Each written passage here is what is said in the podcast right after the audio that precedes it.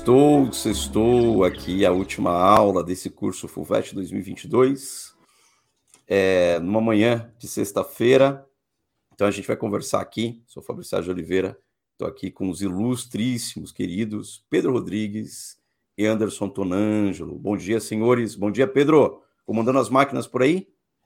Bom dia, Fabrício. Bom dia, Anderson. E bom dia para você que nos escuta, que nos ouve, porque estamos onde? No Spotify, nas melhores plataformas. Tem episódio falando de mensagem do Fernando Pessoa, tem falando de alguma poesia do Drummond, tem entrevista com candidatos que produziram redações muito acima da média nas suvestes passadas. Então, vamos para cima mais um sextou. Anderson, tudo bem por aí? Tudo ótimo. Bom dia, Pedro. Bom dia, Fabrício. Vamos lá, minha gente, né? Chegando nesse momento tão importante aqui, às vésperas da, da prova de português, a segunda fase da FUVEST, às vésperas da redação, momento pelo qual né, esperamos aí o ano todo. Vamos junto, vamos seguir mais hoje. Bora para essa conversa aí. Bom dia, Camila. Bom dia, Pamela. Bom dia, Carol. Bom dia, Paula. Sempre muito bem-vindas, sempre bons diálogos. Pode perguntar tudo, o chat está aberto. Pedro Rodrigues vai aqui comandar as máquinas e o chat e a gente vai aqui analisar justamente qual é a pergunta de hoje, né? Quais as, os possíveis, quais os possíveis temas da FUVEST 2022? Então a gente vai se questionar e mostrar. Primeiro a gente vai mostrar esse, fazer um fio da meada aqui, né?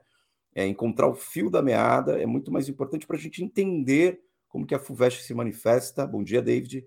E aí a gente vai efetivamente ana analisar como que a FUVEST monta esses temas, se ela tem alguma coisa com concretude da que acontece, temas polêmicos ou não, como que ela monta isso.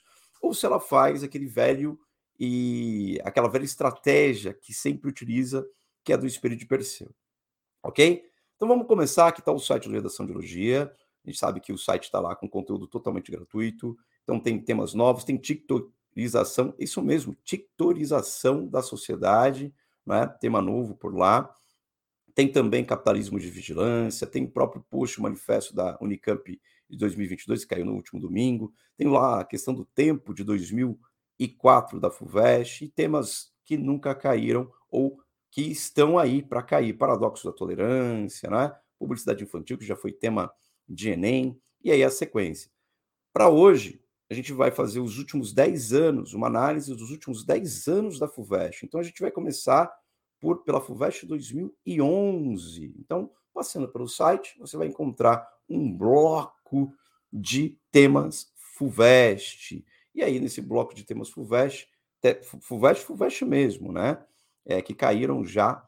Então, a gente vai chegar lá em 2011, a gente vai passar por 2011, 12, 13, 14, 15, até 2021 para a gente analisar o que caiu na FUVEST 2011. Tem lá o Zygmunt Bauman na capa e o tema foi altruísmo e pensamento a longo prazo. Então vamos clicar ali na página e ver o que foi pedido na FUVEST 2011 e vamos tecer alguns comentários. Anderson Tonângelo, meu caro, quando a FUVEST cobrou é, esse tema em 2011, né, então é, para quem entrou na faculdade, esse daqui foi um tema de 2010 para 2011, e o tema sempre fica ali no pé da página, né, Pedro?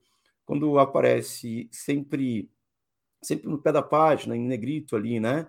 Então, o que, vai acontecer?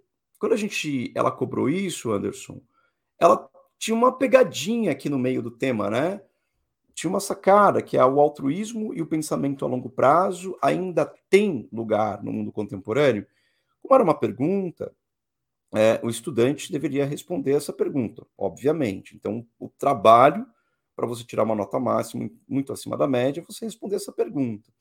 E onde está a pegadinha? Falando de forma rápida, está ali justamente que o altruísmo e o pensamento a longo prazo ainda tem, se vocês notarem o verbo ter, ele está com acento ali circunflexo, ou seja, marcando que é um sujeito composto. Onde está o sujeito? Os sujeitos aqui são o altruísmo e o pensamento a longo prazo. Para o estudante e a estudante tirarem nota máxima, eles teriam que efetivamente falar entre o altruísmo e o pensamento a longo prazo, ou falar que é a mesma coisa, né, que não existe altruísmo sem pensamento a longo prazo, ou que o pensamento a longo prazo é a mesma coisa que altruísmo, mas teria que juntar os dois. ou falar que eles são distintos, né? Porque é possível você ser altruísta e pensar de forma imediatista. E também é possível você ser individualista e pensar a longo prazo. É? Essas coisas não se conflituam, ou pelo menos é, você vai lá fazendo. Eu quero ser o melhor jogador do mundo. É um pensamento a longo prazo, mas individualista.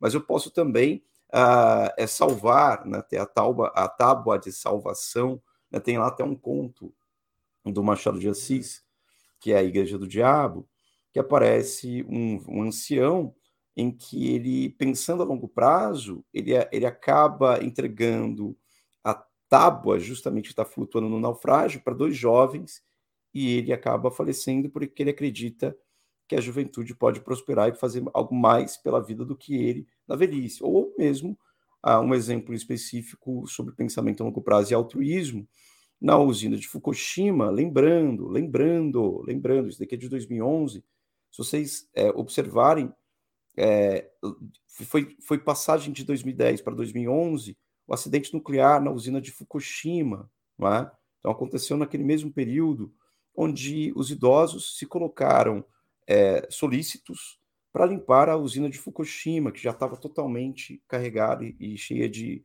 de toxinas e radioativas radioativa, né? Então, no caso, esse altruísmo e pensamento a longo prazo, ou você faria a junção entre as duas coisas, você separaria. Essa é a pegadinha de 2011. Anderson Tonângelo, o que você achou dessa proposta de 2011 da FUVEST, meu caro?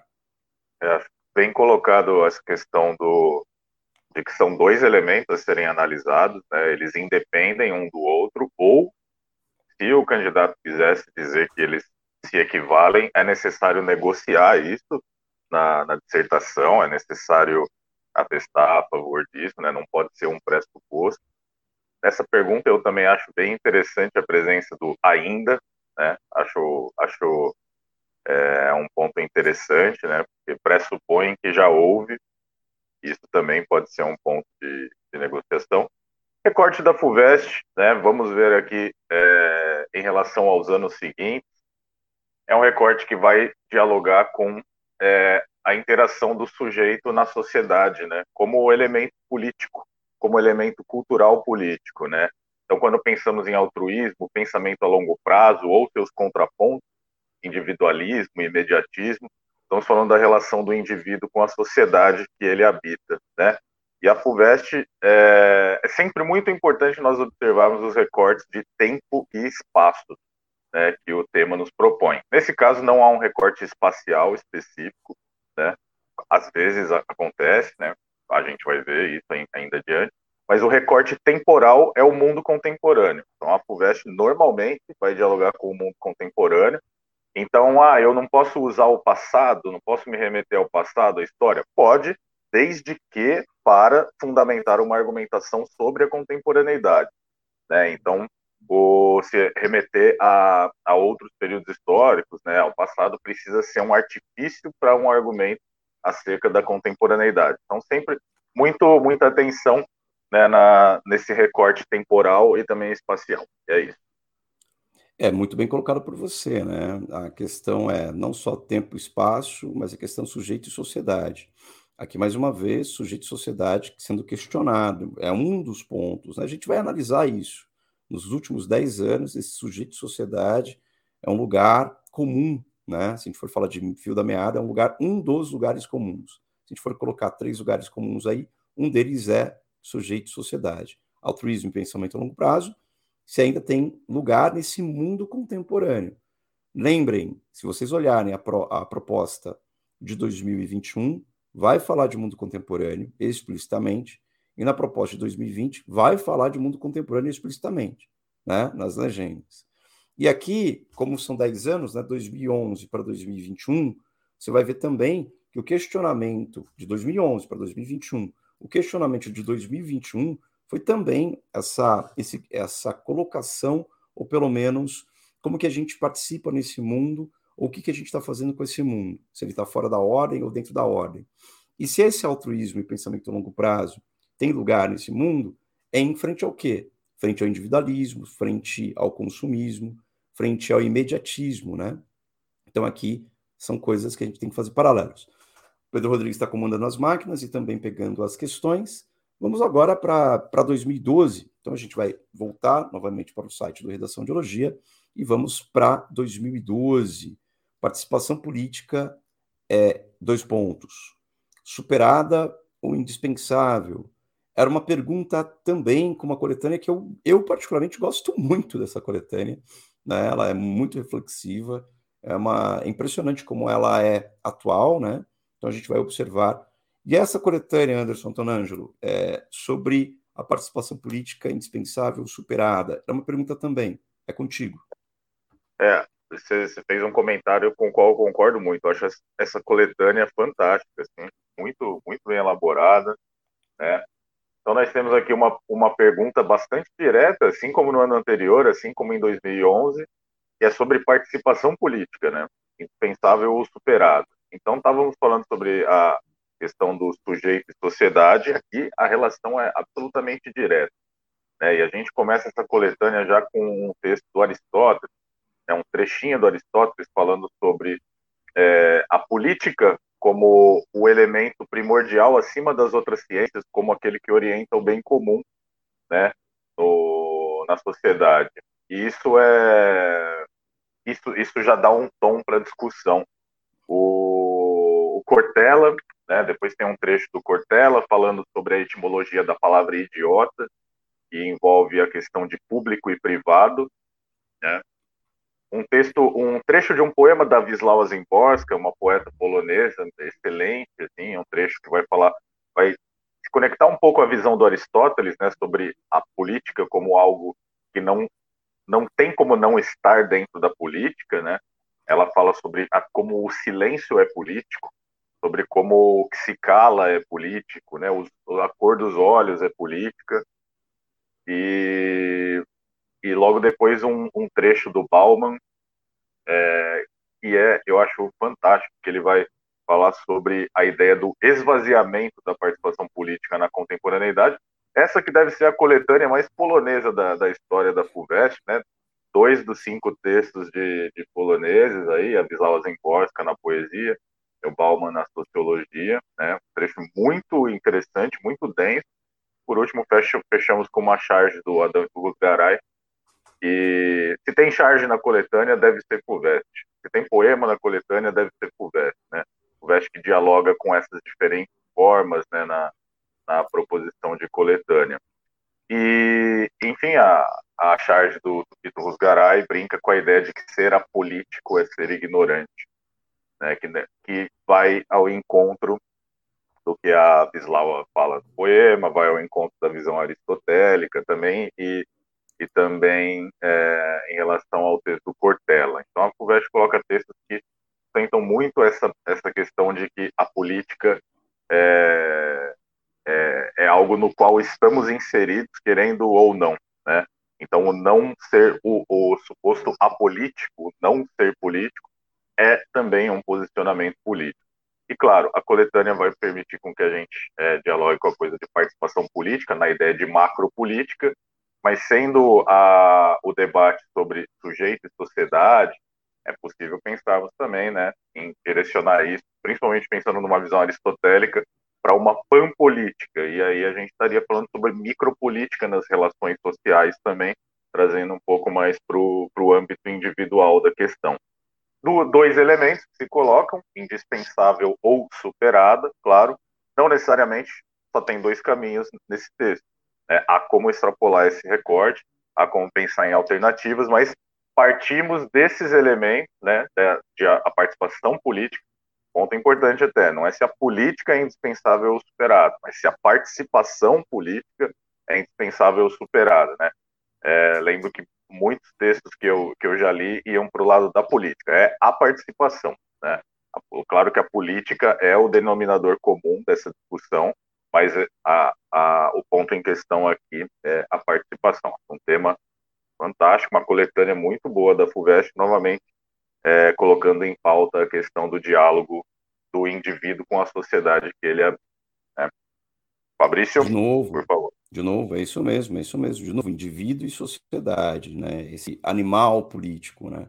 A definição aqui, quando a gente tem a questão do animal político aristotélico, né, zoon politikon, né, que é a questão que esse é um animal social. Então a participação, a participação, né, será indispensável superada, quando a gente coloca aqui também, vamos lembrar que 2012, então sempre lembrando, é, do vestibular de 2012, as pessoas que entram na faculdade em 2012. Então o vestibular ele é feito em 2011 e aí é a prova ali é janeiro de 2012. O que, que aconteceu em 2010 e 2011? Primavera Árabe, que aconteceu ali o evento, né, um dos eventos mais importantes da história né, geopolítica é, dos, recente, é a Primavera Árabe, onde a participação das redes sociais, né, é, ela foi é, premente, assim, ela foi muito importante. Isso vai dizendo muita coisa sobre a FUVEST. Olha como esse tema é atual. A gente pensar sobre o ativismo de hashtag como cresceu nos últimos 10 anos, de 2012 para cá, a partir da Primavera Árabe. Ok?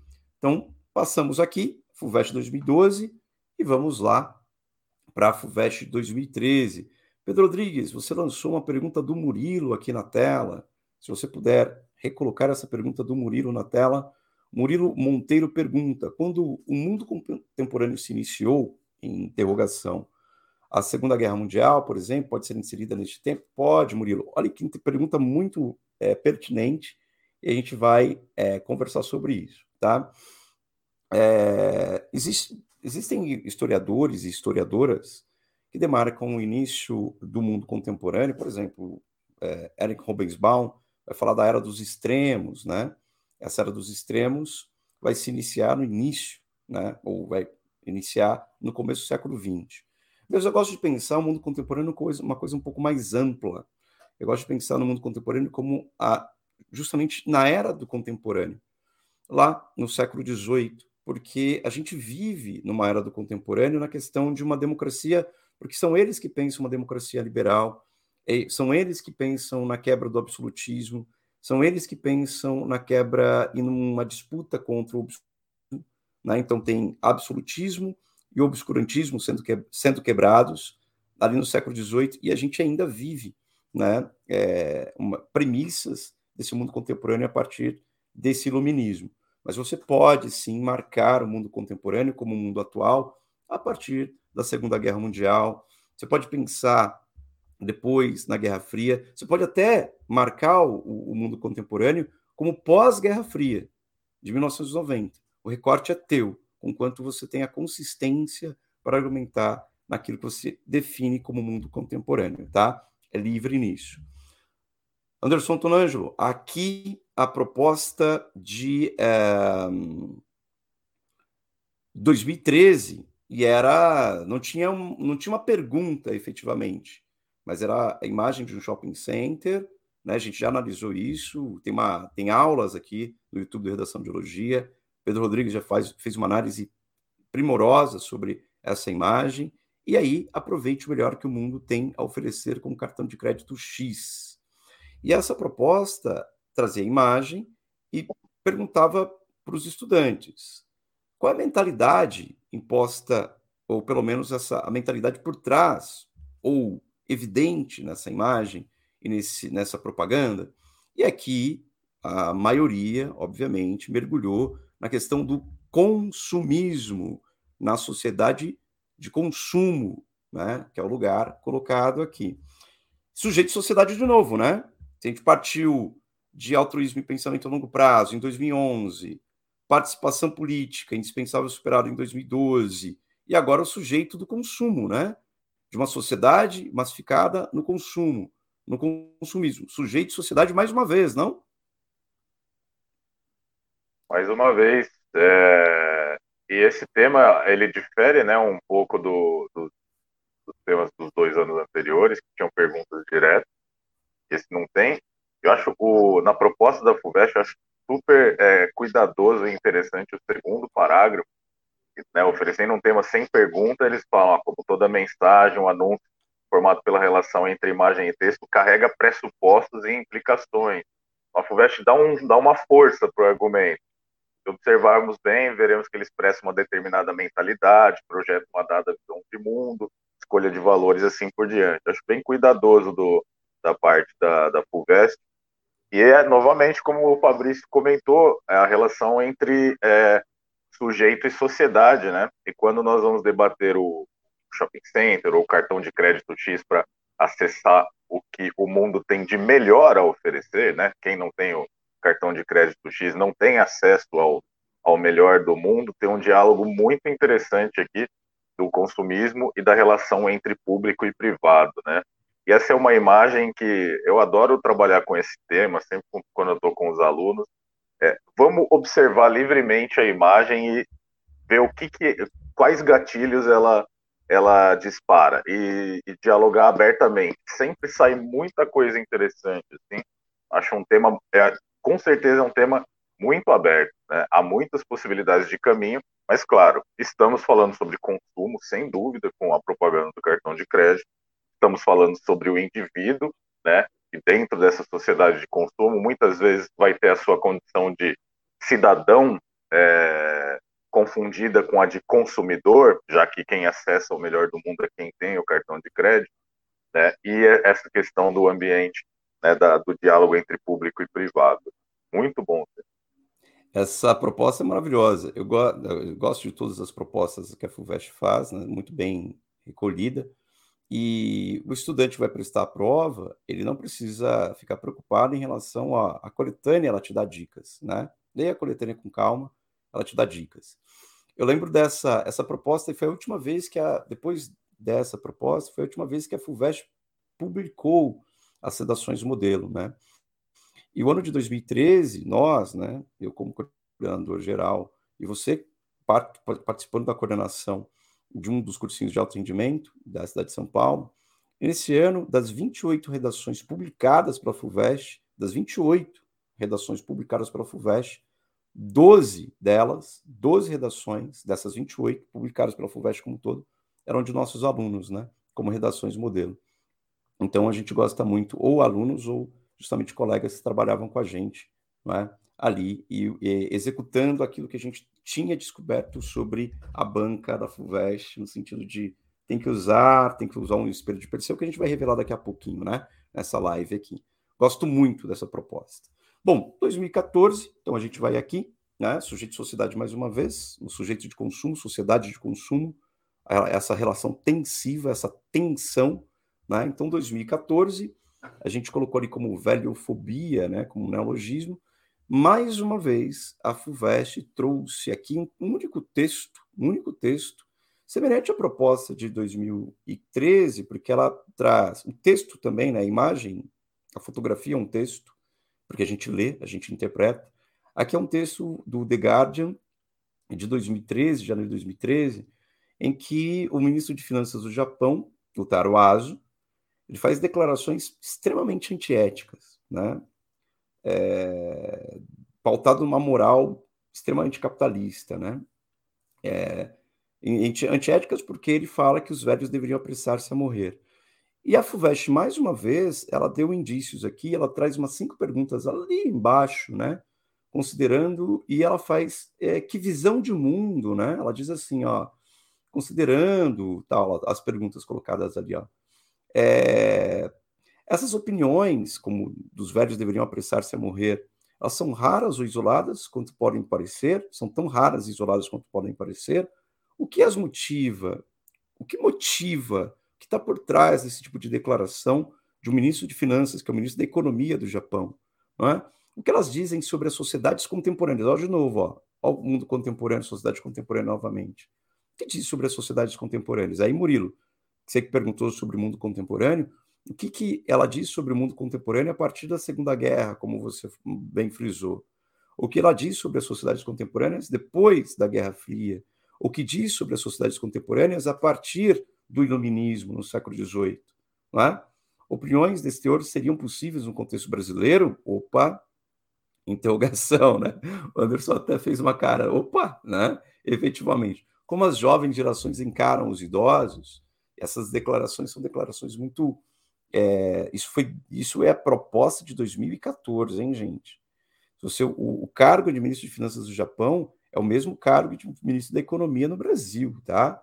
essa declaração que os velhos deveriam apressar-se a morrer, que as pessoas, onde já se viu as pessoas querendo viver, né? teve, um, teve um ministro da economia de um país específico aí, dizendo no meio da pandemia, fazendo a reforma da Previdência, né, dizendo que é onde já se viu as pessoas querendo viver até os 110, 115 anos, né? Onde já se viu, né, ministro?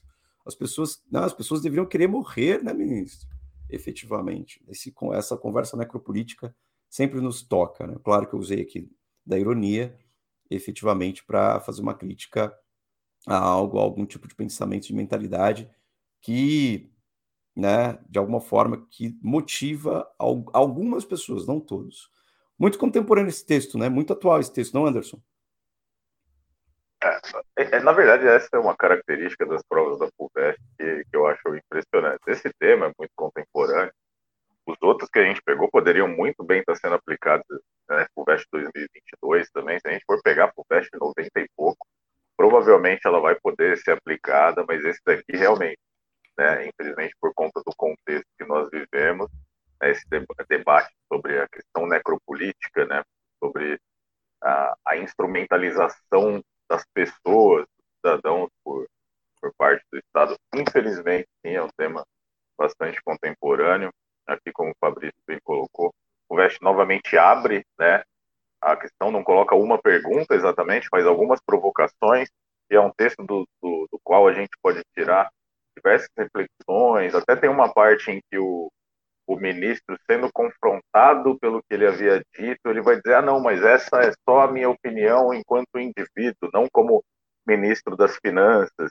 E novamente a gente coloca em embate a questão do público e privado, né? Mas ele sendo o ministro das Finanças, qual que é a relevância da opinião dele como indivíduo? Se ele está falando né, no fórum público, assim, tem algumas questões, né? Tem o, é, essa do que os indivíduos precisam se apressar a morrer. E nesse contexto especificamente, eu acho super interessante, porque, é, claro, é, esse debate pode ser colocado, como nós falamos no Brasil, em qualquer lugar, mas esse debate, nesse caso, está sendo colocado na sociedade japonesa especificamente. E aí, falando sobre Segunda Guerra, como o Murilo bem colocou, essa geração aposentada no Japão hoje é justamente a responsável por tirar o Japão de um buraco pós-Segunda Guerra. Para chegar hoje, né, na sua velhice, e ouvir que precisa morrer né, para manter as contas do Estado. Tem uma crueldade tão aguda aqui no, no, no que o Taruazo fala, né? Então tem camadas que a gente pode retirar. Uma das provocações que a FUVEST faz aqui é justamente pensarmos sobre a projeção no Brasil. Né? Se esse tema realmente fosse colocado hoje, seria uma projeção absolutamente direta, assim.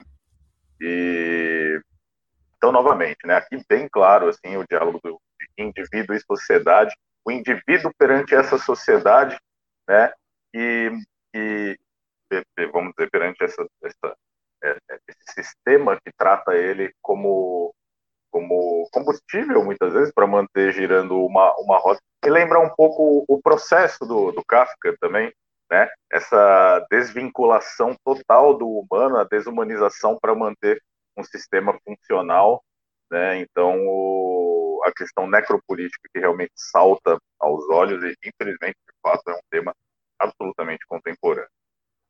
É, já disse tudo, reificação, desumanização, necropolítica saltam aqui. Se a gente colocasse esse texto do Taroaso, se a gente colocasse esse texto do Taroaso e pegássemos a, per, a, a pergunta de 2021, colocasse assim, o mundo contemporâneo está fora da hora, a partir da leitura do texto do Taroaso, Responda a pergunta: o mundo contemporâneo está fora da ordem? Interrogação. Seria também muito pertinente, né? Interessantíssimas colocações aí. Vamos para então 2011, 2012, 13, 14, a gente viu é, que aparece muito a questão do sujeito sociedade e também é, um ponto comum é a questão do público e privado. Agora o público e privado vai ficar muito evidente, muito evidente a questão da cidadania e da democracia na proposta de 2015. É impressionante. Essa proposta também, né, a gente vai declarar que nosso amor né, de tanta análise e as aulas são da camaratização da sociedade brasileira, a segregação das classes sociais e a democracia. São quatro elementos aqui, você não pode esquecer de nenhum deles. Você tem que falar da camaratização, o que, que é isso, né? Um neologismo aqui para falar dos adventos do, dos camarotes, da sociedade brasileira, não da sociedade global, mas sociedade brasileira, você tem que dar um exemplo da sociedade brasileira, a segregação de classes, como isso acontece, e a democracia. Esse texto é muito bom porque ele traz uma entrevista com o professor de Harvard, que é o Michael J. Sandel, né? É, efetivamente. E aí, ó, o Pedro Rodrigues está falando que o tema de 2015 é o que inaugura esse curso aqui, a primeira aula. Boa, boa colocação, Pedro. É o primeiro, é a primeira, a primeira aula é sobre camortização. A gente faz uma análise de uma hora dessa coletânea, né? A gente vai lá, analisa a coletânea detalhe por detalhe, e o, o Michael J. Sanders, professor de Harvard, de ética de Harvard, diz que a camortização, ela afeta, é um perigo para a democracia, né? Porque ela segrega os espaços. Aqui o público o privado de novo. Você mencionou há pouco sobre aquela de 2013, sobre o sujeito no shopping. O sujeito no shopping é visto como consumidor, não como cidadão. Está colocado aqui. Essa coletânea é arrasadora. Sujeito sociedade, mais uma vez, e público-privado colocado aqui em evidência, Anderson Tonângelo. O que você acha dessa proposta 2015? Estamos caminhando já, gente, no meio do, da década, já caminhando para as últimas propostas da FUVEST. Bora lá, o que, você acha dela? É, Fabrício colocou, o Pedro também fez o comentário, realmente é uma coletânea fantástica, né? O Michael Sandel é um cara que tem muito a, a acrescentar, inclusive ele está na coletânea da Unifesp 2021 também, sobre a questão de engenharia genética. É um cara que aparece é, com alguma regularidade na, nas coletâneas, é, e sim, né, o público e privado aqui saltando. O primeiro texto ali do Michael Sandel, quando ele analisa ah, essa questão a partir dos estádios no, no, nos Estados Unidos, ali, acho, ah, acho muito bem colocado, e ele vai tentar demonstrar como essa segregação, essa separação é prejudicial não só para quem está, vamos dizer, na, na, na, parte menos favorecida, mas para a sociedade como um todo, que perde o seu espaço de negociação. Né? E aí a gente pode trazer isso para a contemporaneidade, como a gente vê que cada vez mais o diálogo está suprimido das relações entre os diferentes grupos, né? E aí vivemos um tempo de extremismo dentro dos diálogos, né? Então, conforme essa separação vai acontecendo, cada vez, cada vez mais é, ocorre a supressão desse espaço de negociação. É, queria chamar a atenção para um ponto, né? Tinha comentado sobre a questão do recorte espacial e recorte temporal. Nessa daqui, a FUVEST faz o recorte espacial na sociedade brasileira, né? Isso é muito importante, né? Não é comum a FUVEST fazer. Nos últimos 22 anos, a FUVEST fez duas vezes só na FUVEST 2003 e na FUVEST 2015. Mas quando ela faz, isso é relevante, né? Então, tanto que o segundo texto da coletânea até é uma entrevista com Michael Sandel que vai é, trazer um pouco mais a questão do Brasil para o primeiro plano. Então, muita atenção, gente. Claro que pode se dialogar sobre, é, pode trabalhar com argumentos que vão dialogar com contemporaneidade de maneira geral, mas as conclusões precisam ser referentes a sociedade brasileira nesse caso. Tá? Então, é muito importante ficar ligado nesse recorte. É, fantástico tema, né? Mais um que trata de, de, de, um neologismo, né? A camarotização. A gente pode pegar lá o 2005, 10 anos antes da descatracalização também. São temas que também dialogam muito um com o outro. Então, gostamos muito desse tema mesmo, um tema com várias palavras-chave para a gente tentar uma coletânea muito boa, muito boa o texto do Michael Sanders. E aí a gente pensando, a gente pode pensar também é, que em 2015, né, 2014, o que aconteceu em 2014? Os rolezinhos, né? O movimento dos rolezinhos nos shoppings. Então, ali é o que estava acontecendo efetivamente. Então, a gente pode pensar também como que a FUVEST faz esse uso do, do escudo de Perseu. Né? Ela joga o conceito para revelar, ne, espelhado nesse, nesse, nesse escudo de Perseu, uma sociedade monstruosa, cruel, né, de crueldade aguda, ou uma sociedade se perdendo aí é, por disputas e conflitos que são que segregam, né, que criam os camarotes e deterioram a própria democracia. Lembrando do Sandel, ele é perguntado sobre se a sociedade brasileira é mais segregada que a norte-americana. Ele dá uma resposta tão elegante, tão elegante, tão cruel ao mesmo tempo. Ele, como professor de ética, ele dá uma resposta tão elegante, cara. Ele dá um, né? Ele falou assim que o maior erro é pensar que serviços públicos são apenas para quem não pode pagar por coisa melhor. Este é o início da destruição da ideia de bem comum. Meu Deus do céu, cara. Aqui ele fala assim: olha, Democracia, a partir do momento que você não luta pelas coisas públicas e coletivas, a democracia se perde aqui. É interessante, porque esse texto, FUVEST 2015, então a gente estava ali, ano também, né, 2014 foi ano de Copa do Mundo. É? Então você tem os camarotes, aquela, as manifestações, 2013 para 2014, você tem a questão do camarote, é, pedido de camarote, ou escola padrão FIFA, educação né, saúde padrão FIFA, segurança padrão FIFA. Então, aqui, entre público e privado, mais uma vez, sujeito de sociedade. Bom, vamos lá, são temas da FUVEST. E 2016, o que, que a FUVEST, depois de 2015, depois desse público privado, sujeito de sociedade, o que, que ela cobra em 2016? Em 2016, a FUVEST trouxe algo que estava também circulando nas mentes e corações, porque esse mundo contemporâneo, mais uma vez, né, pensar sujeito e sociedade, a partir de 2014, 2015, o que, que nós estávamos vivendo? Já estava ali numa polarização e uh, disputas sociais, políticas, culturais, ideológicas estavam colocadas. E uma das ideologias mais fortes, uma das ideias, um dos conceitos mais fortes na sociedade que nós vivemos é o conceito de utopia. Por que utopia? Quando você sonha coisas possíveis ou que você ou impossíveis dentro de um determinado contexto, não é? Vou colocar utopias como possíveis e impossíveis porque dependendo da leitura que você vai fazer, a utopia crítica ela é mais do que indispensável e necessária, já respondendo a pergunta aqui. Mas elas podem ser nocivas também, como elas podem ser inúteis, dependendo da sociedade que a gente vive. E aqui o conceito, mais uma vez, mais uma vez, vai colocar o sujeito e a sociedade em situação de, de, de tensão, não de conflito, mas de tensão, para a gente responder às utopias indispensáveis, inúteis ou nocivas.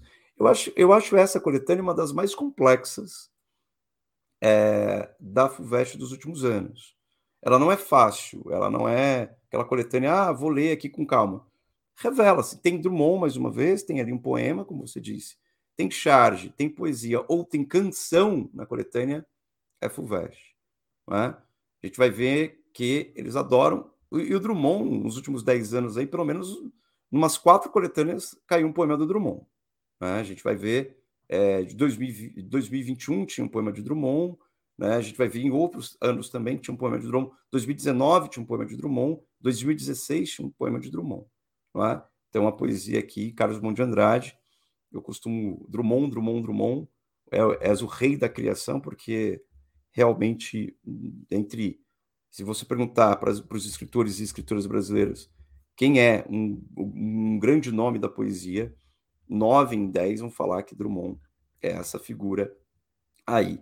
Bom, Anderson, o que você acha dessa proposta? O que foi perguntado aqui? a pertinência da definição de utopia na ilha de Thomas More, né? E, se você vai encontrar Thomas Moros também, né? Mas é Thomas More que está aqui na coletânea. Como que isso aparece e qual a importância disso no ano de 2016? Utopias. Pois é. O... É, primeiro, é, é, a Puvest realmente, é, o quanto ela traz de Drummond nas coletâneas é, fenomenal, né? E aqui já traz Cidade Prevista, poema, poema muito importante do, do Drummond. É, bom, esse é um tema que, num, num, primeiro momento, você falou sobre uma das coletâneas mais difíceis dessa década, eu acho a coletânea mais complexa da, da Fulvestre. Ela é grande, volumosa e os textos apontam para lados muito diversos aqui. Né? Então, tem textos que vão falar sobre as utopias como nocivas, tem textos como o do Karl Mannheim aqui, que vão falar como a utopia, como aquilo que diferencia o homem dos outros animais, porque é o que permite com que o homem é, se aproprie do conceito de história, por exemplo. Acho super interessante o ponto de vista dele. Né?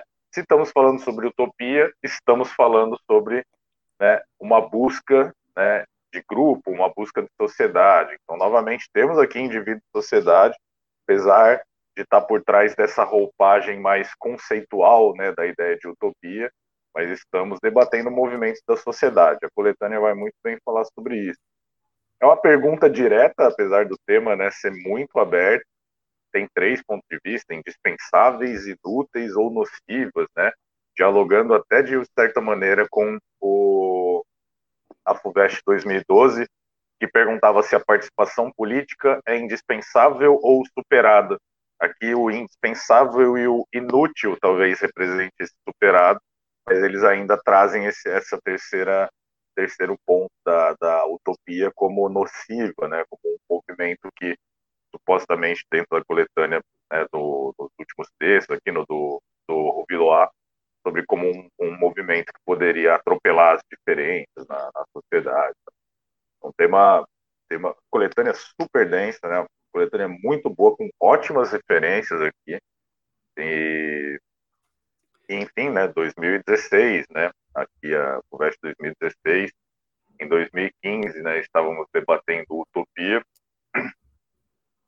É, no Brasil, né, nós vivíamos um, um momento muito complexo, assim, né, que veio, é, acabou... De manifestações na, nas ruas, né, de manifestações nas ruas, uh, em 2015, 2016, você tinha muitas manifestações na rua, nas ruas, né, então você tinha uma ideia, o que que é como que, que tipo de ideologia ou utopia estava vicejando e alimentando o ideário é, de muitos brasileiros naquele momento, né?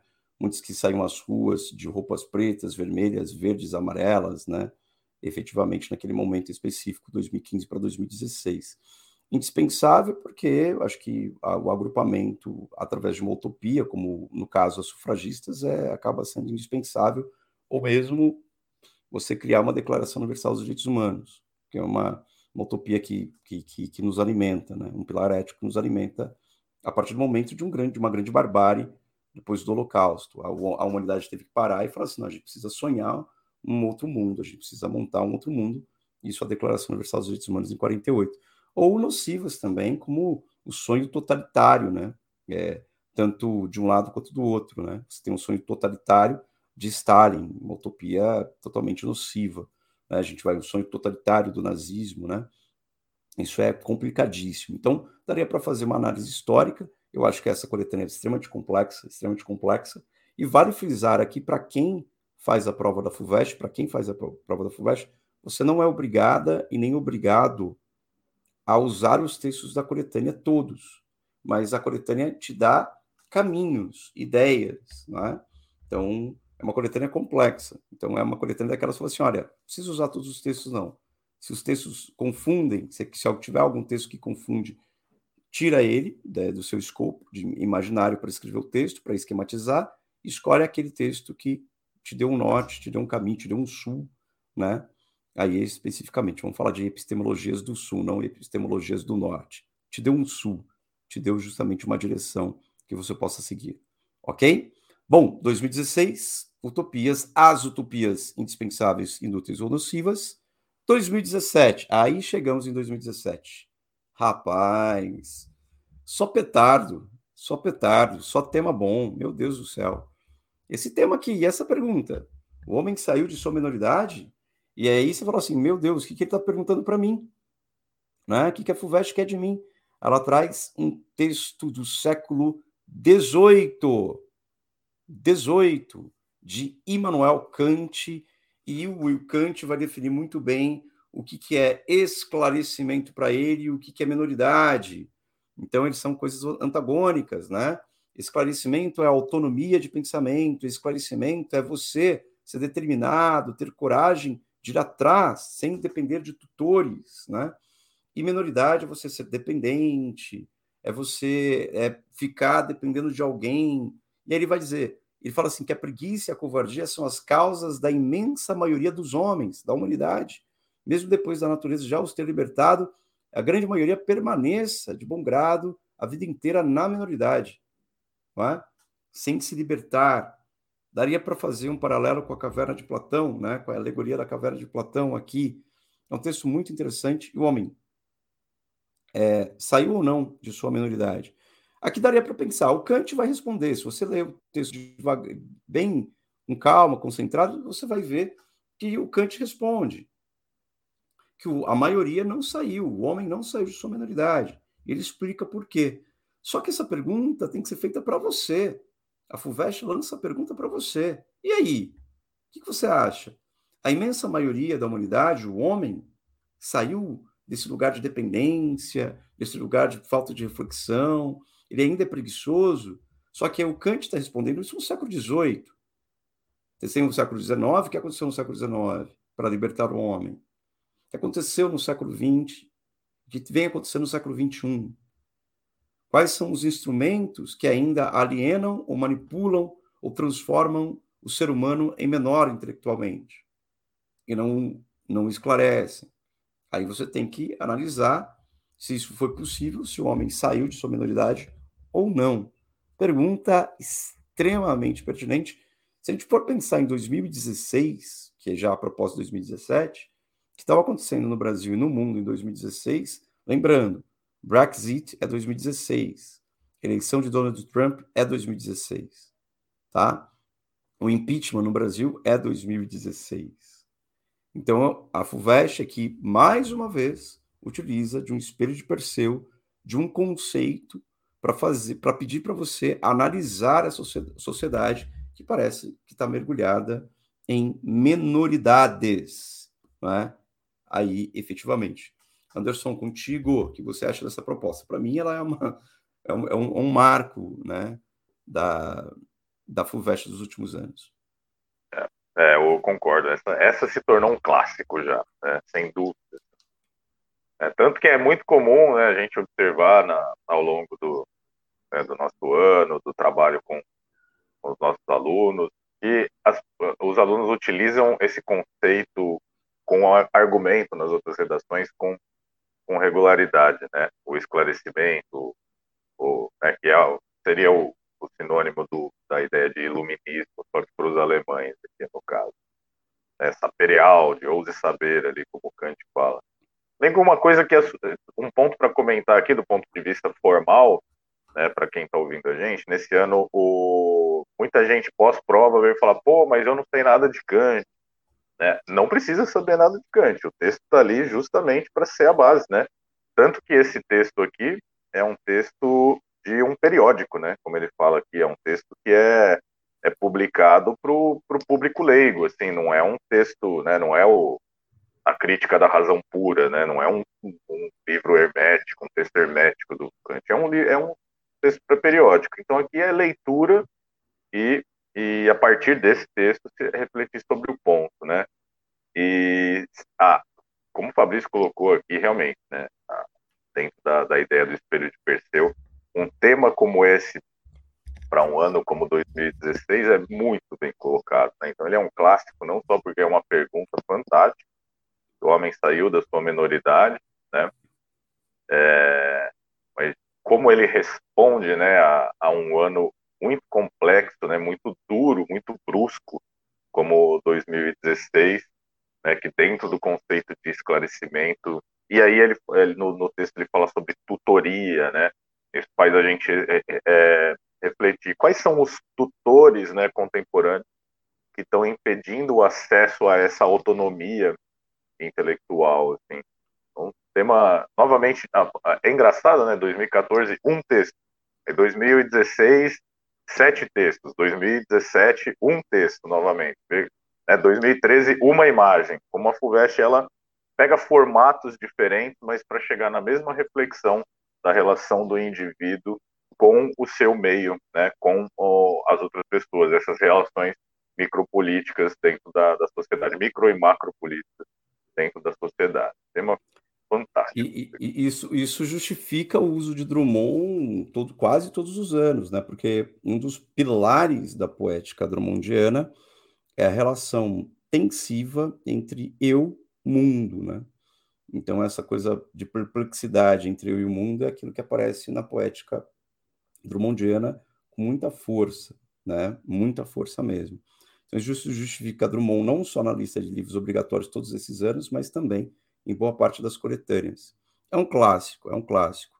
Muito bem colocado por você. Teve uma frase dita por você que deveria, a gente deveria tatuar na parede do quarto, né?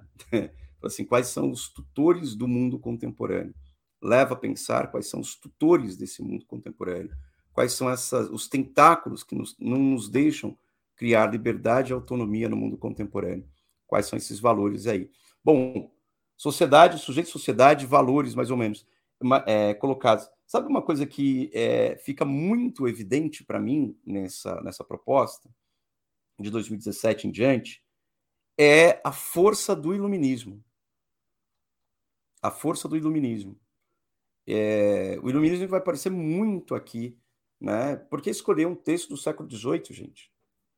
Por que não escolhe um texto do século XX? Por que não pega a Dorian Horkheimer ali, na dialética do esclarecimento?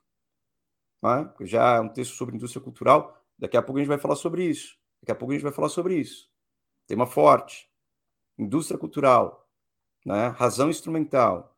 Tá? Escola de Frankfurt. A gente vai falar sobre isso, porque é uma teoria do século XX já um pouco mais complexa em relação à teoria das massas, né? Marcuse e aí por diante. Vamos lá adiante. Pedro Rodrigues, obrigado por voltar à tela de 2017. Vamos para tela de 2018. Vamos lá. E este daqui? Ah, este daqui, mais uma vez, conceito. A FUVEST gosta disso, né? Ela traz o que é minoridade, o que é camortização, o que é político, o que é participação, o que é utopia, né? E aí ela vem o que é arte.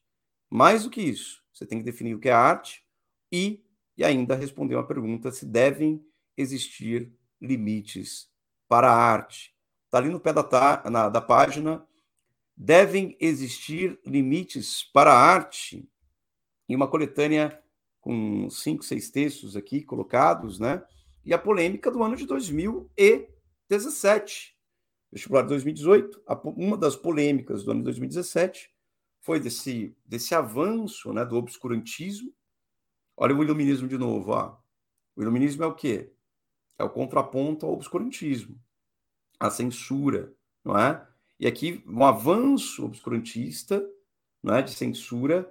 E aí a pergunta vem: devem existir limites para a arte? Interrogação. Não é? Quais são as polêmicas do ano de 2017? o Queer Museu no Santander Cultural em Porto Alegre. Foi uma exposição censurada, ou mesmo a polêmica no Museu de Arte Moderna de São Paulo, né, que era uma readaptação do, da obra O Bicho, da Ligia Clark. Né? Então, que está em exposição na Pinacoteca, tem, tem, tem, tem em Belo Horizonte, mas está em exposição parte desses objetos da Lígia Clark, grande artista, né, é, plástica brasileira, renomadíssima, tá lá. E aí devem existir limites para a arte. E aqui de novo, né? De novo, essa daqui foi um pouco mais complexa também. Você achou desse tema, Anderson, para esse ano? Acho que o Espírito de Perseu funcionou de novo. Pergunta sobre arte, pergunta sobre os limites e falando de uma complexidade sobre censura. É o perigo, né? A gente vai lembrar muito. Pedro Rodrigues sempre fala disso é, Lula Gama também fala disso, eu falo disso, que temos que assistir um documentário do Peter Cohen, de 2006, se eu não me engano, chamado A Arquitetura da Destruição. Todo mundo tem que assistir esse documentário, A Arquitetura da Destruição. A primeira meia hora, ele tem duas horas, mas a primeira meia hora você entende qual é o perigo. Para quem não sabe, esse documentário que fala sobre o regime nazista, ele tinha pretensões estéticas. Se você observar, o nazismo tinha pretensões estéticas, não só é, de valor, de, de, de, dessa, dessa, de uma, coisa, uma questão antiética por trás, os absurdos, a crueldade, mas de uma questão estética, que foi é, alimentada pela ciência da eugenia, por químicos e médicos, juristas, mas tinha também a questão do teatro, as vestimentas dos nazistas, aquilo era puro teatro, aquilo era puro cinema, né? aquilo era por estética. E a arquitetura da destruição fala dessa perversidade que foi né, a montagem do nazismo como, como, como tentativa de uma hegemonia, um império totalitário e tudo mais. Anderson, contigo, devem existir limites para a arte? Esse tema de 2018 aqui. É, primeiro, excelente referência que o Fabrício apresentou aqui, tá? É necessário para repertório. Né? Assistam. É, realmente é diferencial. Bom, esse tema, eu gosto muito desse tema, né? Não só por, enfim, né, nós consumirmos muita arte, produzirmos arte, convivemos com artistas, né? Então, quando falo sobre limites para arte, transitamos num campo perigoso, né?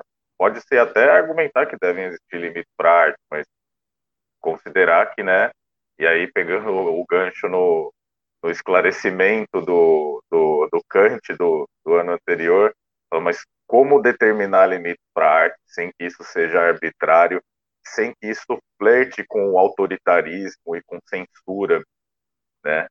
É super complexo. Ao mesmo tempo, a coletânea ela vai apresentar vários conceitos possíveis de arte.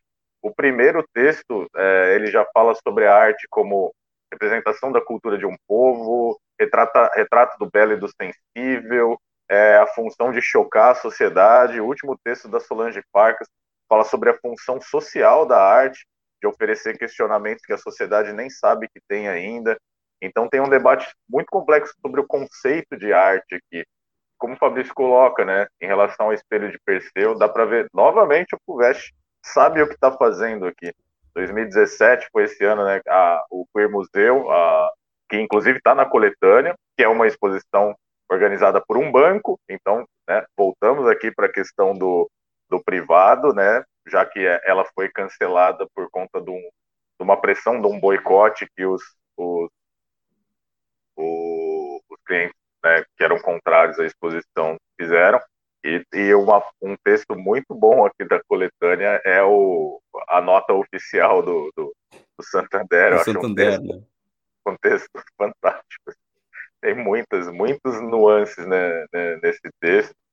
2017, né, teve a, a questão do, do, Museu de Arte Moderna de São Paulo, né, com a questão da nudez e a presença da criança.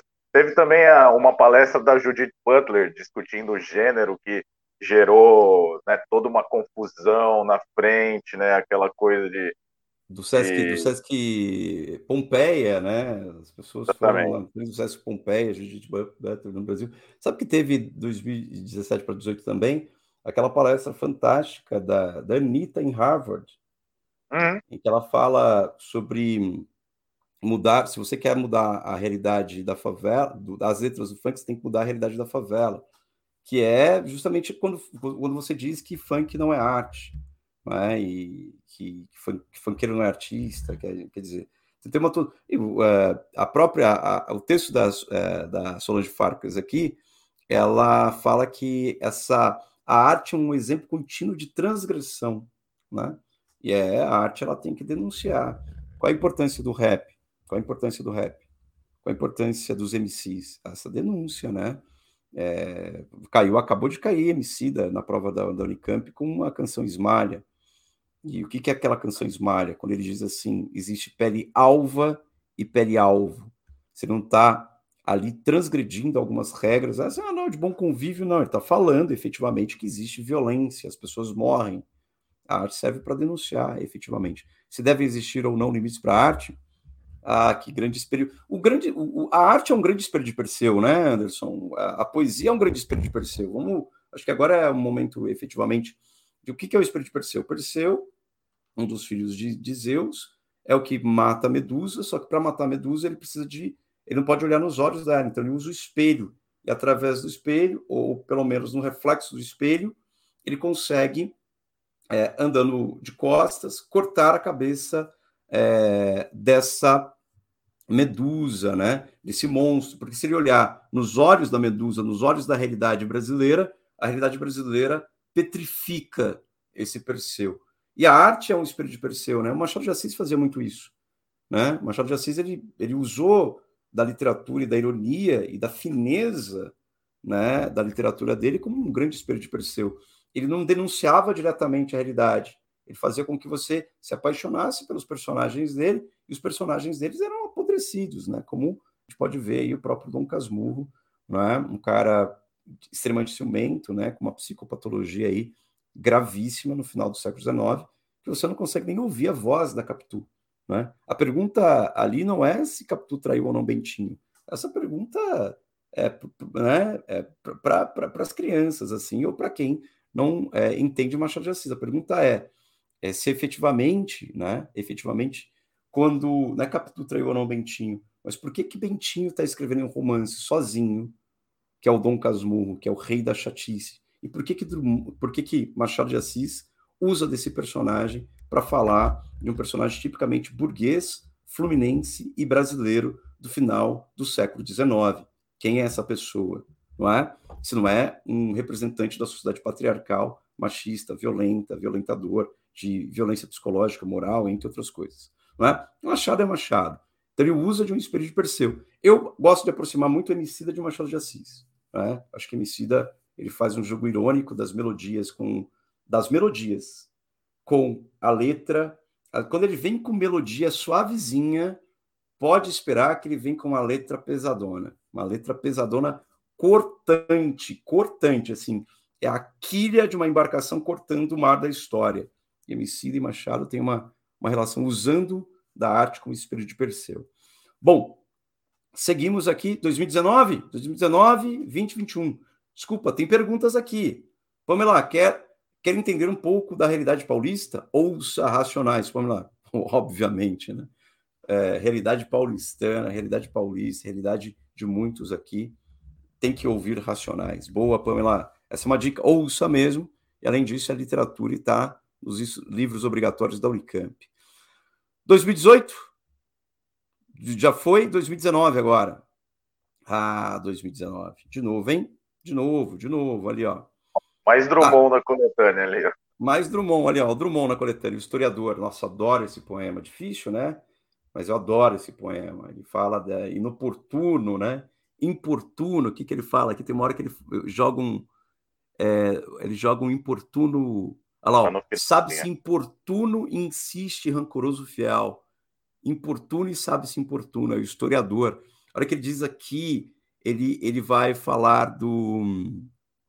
Veio para contar o que não faz jus a ser glorificado. É como se ele estivesse antecipando a derrubada de estátuas né, de 2020, aqui do movimento Black Lives Matter. Isso aqui é prova de 2019. Linda, linda. Essa prova linda. Se a gente parar para analisar o que, que Jorge Santayana está falando sobre progresso e mudança, que são coisas diferentes, né? A mudança de hoje para amanhã, o tempo muda. Mas haverá progresso? Interrogação. E aí também tem um pouco de iluminismo, né? Se você não tiver experiência, você não. A infância é perpétua, há uma menoridade ali. E aí é a escultura do Flávio Cerqueira, a Amnésia, que está no MASP, né? no Museu de Arte de São Paulo, ali na Avenida Paulista. Quem não vê essa escultura, vá ver. O Nexo Jornal explicando, um garoto negro tentando apagar, né? tentando se embranquecer. E, para mim, um dos textos mais fantásticos de toda a coletânea é esse do Eduardo Vieira de Castro, falando do, do Memento Mori, né? Que, sobre incêndio no Museu Nacional. De novo, arte, mais uma vez, história aqui. Então, o conceito de arte e o conceito de história. 2019, Anderson, nem vou me prolongar tanto, porque eu adoro essa coletânea, ela é reflexiva pra caramba, e tem Walter Benjamin no final também. Contigo, é, meu cara essa coletânea, você falou do texto do Eduardo Viveiro, estava lembrando que na, na Romênia, em Bucareste, tem um algo, eu não lembro como se chama, que é algo como o memorial da, da, do bombardeio. E aí é um pedaço da cidade que foi conservado da maneira como ele ficou pós-bombardeio, assim, é super interessante, né, do ponto de vista de memória, assim. E e, e Walter Benjamin, né? Gostei muito da FUVEST ter trazido o Walter Benjamin, não é tão comum aparecer Benjamin, a Escola de Frankfurt aparece com alguma regularidade. E ele fala sobre um conceito que eu, eu acho particularmente muito bonito da ideia de história, né? Que a história não é o ponto no passado, a história é o ponto no passado e a sua conexão com o ponto presente. O que faz com que nós consideremos que a história não é estacionária, mas ela é viva. Né? Isso eu acho super interessante do ponto de vista conceitual isso né, já oferece um, um, uma densidade interessante para a gente pensar na pergunta que a FUVEST faz. De que maneira o passado contribui para a compreensão do presente? Se a gente for por uma visão benjaminiana aqui, passado e presente eles estão conectados o tempo todo, né? eles estão vivos é, nesse sentido. Então, a construção da história como esse vínculo que continua sendo modificado. Super interessante. Coletânea bonita mesmo, como como você Nossa, disse. Fantástico, muito... fantástico, fantástico. A reflexão é interessantíssima, né? E aí o Espírito apareceu mais uma vez o passado, né? De que há uma afirmação que a gente não pode fugir, né? O passado contribui para a compreensão do presente. Essa é a afirmação. A pergunta é de que maneira? Então você tem ali dentro o passado contribui para a compreensão do presente. Você não vai fugir disso. Mas a pergunta é de que maneira ele contribui, não é? é, como é que como uma história viva, para que a gente não repita os erros do passado. Lembrando que que 2018 aqui para 2019 você tem uma ascensão dos negacionistas, né? Você tem uma ascensão dos negacionistas aparecendo aqui. É, você vai ter um ministro de, das Relações Exteriores no Brasil em 2018 para 2019, ali vão aparecer os caras é, fazendo comentários sobre um post da embaixada alemã, que quando a gente fala de, de memória, você vai na Alemanha, é comum você andar nas ruas de Berlim, você encontrar placas, né, é, na, com o nome dos judeus que foram mortos. São mais de 70 mil placas né, na cidade de Berlim. Você anda. E também falando de Auschwitz, você falou é, justamente de um, de um, espaço de memória. É importante que a gente deixe certos espaços de memória, senão a gente atropela. Né? A gente não aprende com o passado, com os erros do passado. Esse texto do, do Eduardo Vieira de Castro, para mim, rapaz, ele é fabuloso, fabuloso, diz muito, né? Bom, não precisa usar toda a coletânea, usa aquilo que você achar melhor. Mas, mais uma vez, tem um diálogo com o iluminismo aqui, tem um diálogo com o esclarecimento aqui, tem o papel da história, qual é o papel da memória, qual é o papel da história, não é? Muito importante. Esse tema aqui é primoroso. 2019, 2020. 2018 foram as eleições no Brasil, né? 2018 foram as eleições no Brasil. Essa coisa, a importância de saber história, né? Não é? O problema é que é aquela coisa, para quem não sabe história, o problema é que você pode repeti-la, né? Você pode repetir a história. E aí a gente pode se afundar em certas coisas. Bom, vamos lembrar, alguns discursos voltaram em 2018, 2017, 2018. Isso aqui é de 2019. 2020, 2020, também uma coletânea linda. Essa 2020 não era uma pergunta, né? Enquanto 2019 era uma pergunta, 2020 era uma afirmação sobre o papel da ciência no mundo contemporâneo. Isso daqui era um mundo antes da pandemia, tá, gente? Isso aqui é janeiro de 2020, o papel da ciência no mundo contemporâneo. Eu vou falar sobre essa coletânea, porque essa coletânea eu sou suspeito, eu gosto de cada um dos textos. É, tem música, de novo, aqui tem uma música muito legal, que é de um disco que para mim é, é um clássico, que é o Quanta, né, do, do Gilberto Gil. Gilberto Gil, homem negro, baiano, né, da academia, agora, né, agora ele é o imortal da Academia Brasileira de Letras, né? Gilberto Gil viu, Gilberto Gil agora, no mês de dezembro, na inauguração aqui na, na, na Penha da estátua do Itamar Franco, do Itamar Assunção, né, na Penha, em São Paulo. O Gil está lá, quase 80 anos e é um criou, é uma entidade, né, da música brasileira. Bom, é, quando a gente vem analisando aqui, o papel da ciência no mundo contemporâneo. No mundo contemporâneo, mais uma vez, ciência é o espelho aqui de Perseu. O que é ciência? Qual o papel dela? Se ela é protagonista, coadjuvante, se ela é antagonista nesse mundo contemporâneo. E tem charge, né? tem uma charge logo no, no primeiro texto, né? que é uma charge do Luiz Fernando Veríssimo, As Cobras. Né? Tem uma charge é, falando a, a roda ali representando a ciência, sendo atropelando o cientista e o cientista arrependido. Será? Quantos cientistas já se arrependeram?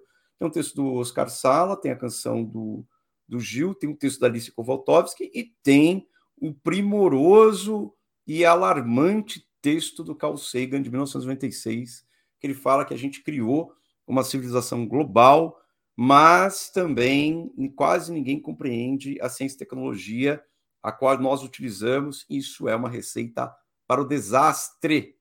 Lembrando que 2020, a gente vai pensar em 2019, mas a gente vai pensar em 2020. Cara, 2020, o ano de 2020 vai ter pandemia, né? Então a FUVEST quase que fez um exercício de, de previsão sobre o papel da ciência, a importância da ciência. Mas tem um documentário de 2020 que, para mim, é, ele é, é, imprescindível, que é de junho de 2020, na Netflix, que é o Dilema das Redes mostra cientistas arrependidos ali de terem criado uma arma que elegeu Donald Trump, né? E que é a questão das fake news, né? E aí a ciência sendo usado contra, contra a própria ciência.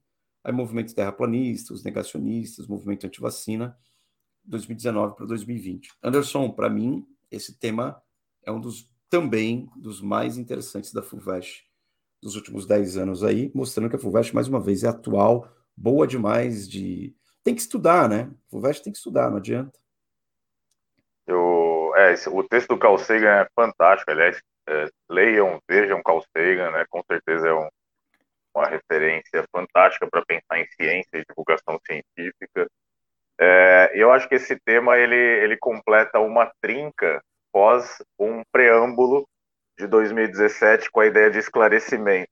A FUVEST lança o Kant falando sobre esclarecimento, iluminismo, e aí nós temos em três anos seguidos arte, história e ciência, três pilares fundamentais da construção do conhecimento na, na sociedade. Então, acho esses quatro temas, né, o, o 2017 como um prólogo a isso, e os três temas seguintes como a ideia de construção do conhecimento, construção né, da, da, da questão do, do, da autonomia intelectual, acho que eles fazem todo sentido um, um, em seguida do outro.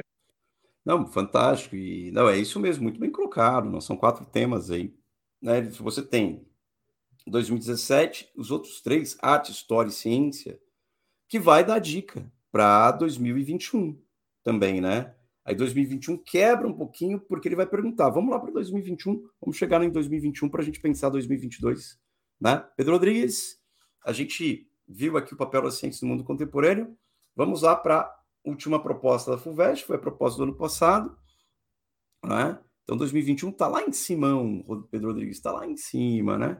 Ele está bem colorido, que vai, vai subindo, são temas né, sobre é, precariado, moradores de rua. Vamos procurar ali 2021. Espera aí, só um minutinho, desce um pouco, Pedro, por gentileza. Eu acho que está para baixo. Que está uma foto aqui, ó. O sistema é insustentável. FUVEST 2021. Tem uma placa ali de isto. Exatamente. Olha lá, Drummond, mais uma vez. Tem é. Caetano Veloso, nada continua, né? Para mim, essa frase é nada continua, né? É, em nome do progresso, ó, progresso aí, ó, nada continua.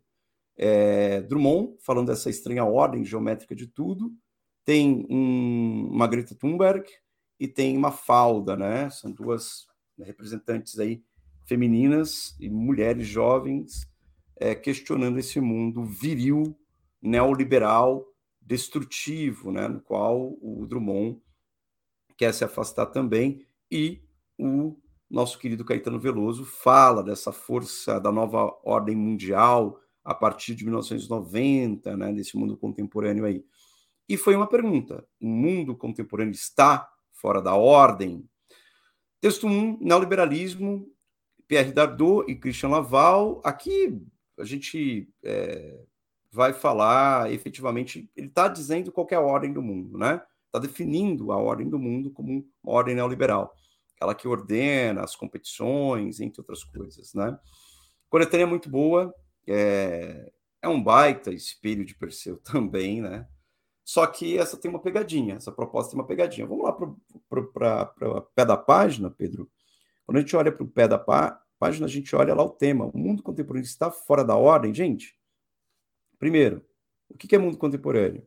Esse mundo contemporâneo é parte partir do iluminismo, é o mundo contemporâneo a partir da Segunda Guerra Mundial, é o mundo contemporâneo a partir, é, que aí pega é, a Declaração dos Direitos Humanos, é o mundo contemporâneo depois da Guerra Fria, que mundo contemporâneo a gente está falando? Ou é um mundo contemporâneo que a gente pode marcar também dos últimos 15 anos, 10, 15 anos, com o advento da, da revolução tecnocientífica informacional e das redes sociais, que também é um mundo diferente, que a gente pode falar que vai gerar aquilo que a gente chama de, hoje a gente chama de elementos como a titorização né, da sociedade. Está mudando as profissões, está mudando o modo como a gente interage com as pessoas nas redes sociais, está montando um padrão estético também, onde as pessoas, o padrão estético onde as pessoas estão tentando se adequar, né, em cirurgias plásticas, para se adequar a um padrão estético definido para o consumo, né? Então, a pergunta aqui é: o que é mundo contemporâneo? Se ele está fora da ordem, mas a pergunta crucial ao conceito: o que é ordem? O que é ordem? Essa é a pergunta. Qual é a ordem? Quem dita a ordem? O que seria a ordem? É? Para a gente poder responder se ele está fora ou não da ordem. E aí os caminhos, né? A gente pode. Espelho de perceber de novo, né, Anderson? Porque por trás de tudo isso daqui você tem o aumento das desigualdades, o aumento da fome, é, a desigualdade também vacinal né, no mundo, que é um tema forte, e tem a questão do clima. A gente tem aí é, a questão ambiental. É, tem a, a, precarização do trabalho, né, que é sugerida ali na, no texto inicial do Dardot e Laval também. Inclusive é um texto que, né, dentro dessas, dessas provas que nós vimos todas, ele poderia estar tá, tá na coletânea de praticamente todas, né? Texto que ele ele vai dizer muito sobre justamente essa essa ordem neoliberal, né, e o indivíduo dentro dessa dessa nova configuração social como que a, um, um sistema econômico tem implicações culturais e comportamentais do sujeito dentro da sociedade que ele integra novamente. Um texto muito muito denso, muito é, interessante para esse tema. Quando a gente quando a gente analisa, agora a pergunta que não quer calar, Analisando esses últimos 10 anos, de 2011 a 2021, da FUVEST, quais são os pilares e quais são os possíveis temas para 2022, Anderson Antonanjo? A gente não está aqui tentando é, a falar, mas qual é, qual é a tendência da FUVEST 2022 que a gente pode, como a gente estuda esses vestibulares, estuda esse vestibular especificamente, não só FUVEST, mas Enem, Unicamp, Unesp, UERJ, né? É, como que a gente pode pensar no tema para 2022? É, bom, até pegando, é, pegando carona na pergunta da Cami 20 aí, é, é, pensando na, na, questão da FUVEST fazer uso do espelho de Perseu, vocês acham que esse ano poderia vir com temas sobre negacionismo, pandemia? É, pensando na ideia do espelho de Perseu, a FUVEST ela reflete numa, num tema, né, aqueles assuntos que são é, fundamentais, né, dentro de um determinado momento. É, com certeza a questão do negacionismo né, é algo presente, algo que também já é, dialogava no, na FUVEST 2020, que nós vimos sobre o papel da ciência. Né, tem, tem algumas coisas acontecendo, né, o Fabrício já até introduziu algumas ideias. Eu, o Fabrício depois eu, é, ele vai falar um pouco de capitalismo de vigilância, né, um pouco mais.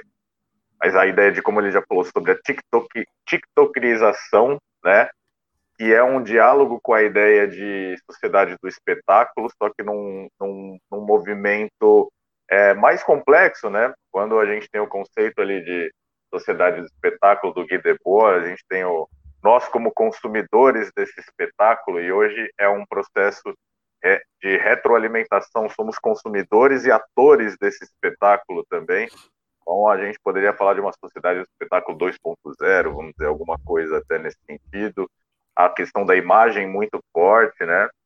É, a ideia de a ideia, né, acho que isso já estava um pouco nesse tema anterior, né, da precarização. É, acho que uma ideia muito forte que a FUVEST poderia abordar tem a ver com o diálogo sobre a ideia de cancelamento, né, também, porque tem, é, tem a ver com a questão da da hiperseparação da sociedade em grupos que não dialogam, como Michael Sandel falava em 2015, né? Tem a ver com a ideia de esclarecimento, ou seja, pouco se resolve no debate autônomo, né? Mas na, na separação. Então tem, né? A gente tem que pensar no, em quais são as tensões que existem na, na, na contemporaneidade, no momento, que dá para responder para a Cami é que né, acertar, acertar o tema, ela até fala isso, não é sobre acertar o tema. Nem é essa questão, mas com certeza a FUVEST vai dialogar com tensões que estão. É, é, é sim, né? Exatamente, não acertar o tema, mas cercar. Com certeza, e aí pensando no histórico da FUVEST, o que ela vai abordar diz respeito a tensões contemporâneas, sem dúvida, sim.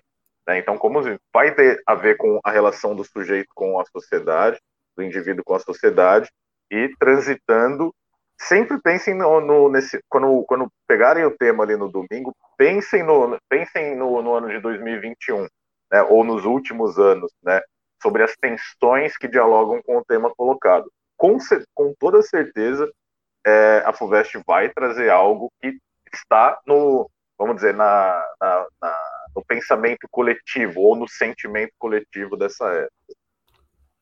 Bem colocado. Camila, bela pergunta, é, boas colocações. A gente se preocupa muito, muito, muito mesmo com cercar o tema. E não à toa, a gente cercando o tema, vocês vão é, uma história interessante de uma prova de 2020. Tem a página 3 da, do segundo do primeiro dia, que é a página 3 do, da prova de português, caiu uma questão sobre precariado e fire hosting. Né? E o Redação de Biologia, em 2019 para 2020, a gente falou: olha, temas possíveis seriam precariado e firehosting. Não vieram como tema, mas vieram como questão. Né? E os alunos perguntavam assim: Fabrício, o que, que você fez? Como eu olhei para a página, a gente imaginava que era, que era você que tinha, tinha feito. Não, eu falei: não, a gente fica antenado, a gente discute, não é, não é que é acertar alguma coisa, mas era uma, algo que estava circulando por ali. Dessas, dessa pergunta sobre negacionismo, Camila, eu acho que é muito forte mesmo. Né? Eu acho que ela não vai trazer o negacionismo e nem o TikTok, como né, só pegando um gancho com a conversa com, com que o Anderson falou, mas ela pode trazer a questão da sociedade do espetáculo. Então, conceitos, como ela gosta muito de conceito, vide camortização, arte, história, ciência, o conceito de sociedade do espetáculo ele está muito em evidência. Prestem atenção nisso. Ele está muito em evidência. Sociedade do espetáculo. Como a gente está transformando as nossas vidas em um marketing pessoal, em uma sociedade do espetáculo. Que deboa. Então é muito forte para cair na FUVEST, tá? E quando o próprio negacionismo, quem é terraplanista, é, ou pelo menos esses discursos, é para chamar atenção também. Eu acho que eles nem não acreditam no que eles estão falando sobre terra plana. Isso é um, um tipo de espetacularização vil. Né? Então é para chamar seguidores. Vocês notaram que no ano de 2000, quando o Anderson falou de cancelamento, também tem um outro tema. Talvez a, a, a FUVEST não vai trazer o tema cancelamento, mas ela pode trazer paradoxo da tolerância, que é do Karl Popper. Então, quando ela, como ela gosta de espelho de Perseu, então, em vez de falar de tictorização da sociedade, ela pode falar de sociedade do espetáculo. Em vez de falar de sociedade do cultura do cancelamento, ela vai falar do paradoxo da tolerância, do Karl Popper. O que, que é o paradoxo? Será que a gente deve tolerar o intolerante? Tem um paradoxo. Para a democracia vigorar, você não pode tolerar certos discursos na opinião pública. Senão, a democracia rui as democracias morrem. Então, é, esse espelho de Perseu é muito interessante. Outro detalhe ligado e que está nos últimos anos da prova da FUVEST, que vem caminhando e vem é, é, trazendo algumas, é a questão da indústria cultural. Né? Escola de Frankfurt, Adorno, Horkheimer, Walter Benjamin, Marcuse, entre outros teóricos ali do século XX. Então, indústria cultural, razão instrumental, também está muito forte, né? Como ponto, como indústria, como, como a gente virou essa nessa sociedade do espetáculo, a questão da alienação, da massificação, né? É, outro conceito forte que vai falar de negacionismo, né? Qual é, qual é a tendência? É de necropolítica do Achille Mbembe. Então são quatro conceitos e quatro conceitos para mim muito fortes dos últimos anos: sociedade do espetáculo, indústria cultural, paradoxo da tolerância e necropolítica. Todos eles colocam o sujeito numa sociedade uma relação tensiva. Há uma tensão ali. A gente poderia até pensar também, no meio de tudo isso como conceito, os limites da liberdade e da responsabilidade. Então, o, o, o binômio responsabilidade e liberdade do existencialismo de Jean-Paul Sartre e Simone de Beauvoir. Tá? Porque está dentro do paradoxo da tolerância sobre qual é a liberdade. A gente tem liberdade de agressão? Não, liberdade de expressão não é liberdade de agressão. Não é? Lembrem-se que no ano de 2021 nós tivemos CPIs, ou pelo menos é, inquéritos investigando fake news e declarações gravíssimas contra o STF, que é um pilar republicano, um pilar da República, de uma democracia liberal. Ok? Então, liberdade e responsabilidade. Você tem liberdade para se expressar, você, você se responsabiliza por aquilo que você disse, que tem a ver também com a cultura do cancelamento. Porque a cultura do cancelamento, ele vai cancela as pessoas, Carol Conká, seja quem for, né? É, mas a, a, galera fica no anonimato. Né? É, liberdade e responsabilidade está. Gente, o ano passado, 2021, teve invasão do Capitólio. Dia 6 de janeiro teve invasão do Capitólio. Vocês sabiam que mais de 700 pessoas foram presas dos invasores do Capitólio? Isso é a questão da justiça estadunidense funcionando. E não dando alarde, não fazendo espetáculo. Porque o que esses extremistas querem era espetáculo. Tem gente, tem, um, tem dois caras que foram presos ontem, dois líderes extremistas armados, foram presos ontem nos Estados Unidos, vão atrás dessas informações. Eles podem pegar 20 anos de cadeia por invasão no Capitólio. Tá? Então, preste atenção nesses detalhes. Daqui a pouco eu falo de mais um tema que, que para mim é muito forte também, no ano de 2021 para 2022. Anderson, você estava aí parecendo querendo falar é, efetivamente dos temas ou colocações. E tinha algumas tá perguntas que surgiram aqui na tela que a gente eu deixei passar. Murilo, pode fazer o projeto de texto no verso da página? Claro, Murilo. Pode, olha, são quatro horas de prova, é, são dez questões de português, né? Literatura, gramática, interpretação. É, você pode fazer o rascunho, pode, você pode, pode rabiscar tudo, pode fazer o rascunho, esquematizar. Você tem tempo, tá, Murilo? Você tem tempo para fazer. É, Claro, tem que ter muito treinamento e efetivamente a redação você tem ali uma hora e meia, duas horas para fazer, tá? Com muito treinamento. Pode usar o rascunho sim. Minha caneta caiu aqui, vou pegar. Diga, diga Anderson. Não, tava, não ia acrescentar nada, estava acompanhando realmente os quatro conceitos que você colocou como orientadores para as reflexões contemporâneas. Acho que, acho que provavelmente é, não tem nem como debater sociedade contemporânea e fugir desses conceitos, né? É, vai ser por aí, vai transitar por aí, e possivelmente em algum tema que vai ser a intersecção de dois ou três desses conceitos. Leonardo Ferrari aqui perguntando, é, ele pergunta, acho que, e faz uma afirmação, na verdade, não faz uma pergunta, acho que um tema sobre o marco temporal pegaria muita gente surpresa, mas um tema muito pertinente. Leonardo, é um tema extremamente pertinente, né? Ele agora foi pedido, pedido de vistas, né? É, marco temporal é, foi algo que suscitou muitas discussões em meados do, do ano de 2021. Eu concordo contigo. É, e também tem a questão jurídica, né? Tipo, é, pegaria de surpresa, mas algumas falas sobre marco temporal são falas que falam, é, conotam e chamam atenção para os nossos povos originários, né? Que a gente chegaria a pensar sobre os nossos povos originários. Você colocar um marco temporal com a Constituição de 88, esquecer é, uma história milenar, né? Nós aqui somos imigrantes numa terra de indígenas, né? Eu tenho eu tenho ascendência indígena e negra e portuguesa também, mas a, a minha ascendência indígena é muito forte, né?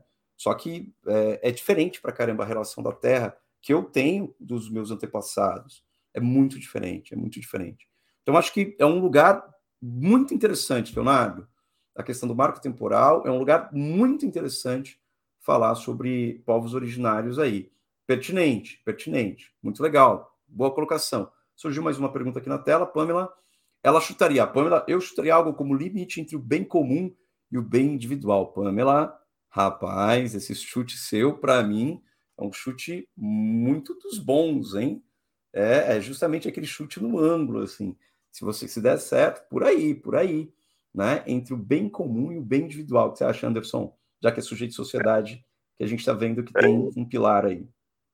É, acho também o chute esse tem tudo tem tudo para ser no ângulo, como o Fabrício colocou. A gente viu quanto de, desses temas todos dialogam com a relação de público e privado, né? Então, falar do bem comum e do bem individual faria muito sentido. Isso vai dialoga com o primeiro dos temas que a gente viu até, né, o altruísmo e o pensamento a longo prazo, né, se tem lugar no mundo contemporâneo, vai justamente dialogar com essa ideia do, do bem comum e nos outros temas também, mas é, com certeza é uma ideia que perpassa a, na FUVEST é, em todos esses anos que a gente viu e nos anteriores também. Aqui o nosso recorte foi nos últimos 10, 11 anos aí, mas é, faria muito sentido uma reflexão como essa estar presente na prova da FUVEST, sem a menor dúvida.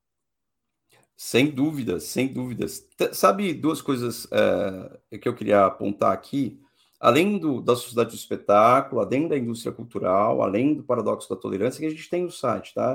Acho que a gente tem, a gente não tem, a gente tem paradoxo da, da, da tolerância, a gente tem necropolítica, a gente tem capitalismo de vigilância, olha, o paradoxo da tolerância ali ó, no cantinho. A gente tem capitalismo de vigilância, que tem um tema muito forte também, porque o capitalismo de vigilância é a nova fase do capitalismo, segundo uma professora de Harvard chamada Shoshana Zuboff. Vale muito a pena. Capitalismo de vigilância, tá? É, o que, é esse capitalismo? Ele é preditivo, ele tenta. É, ele, ele tem. Por que, que as indústrias hoje você tem. Ah, você tem empresas que têm uma, a maior fortuna da história da humanidade.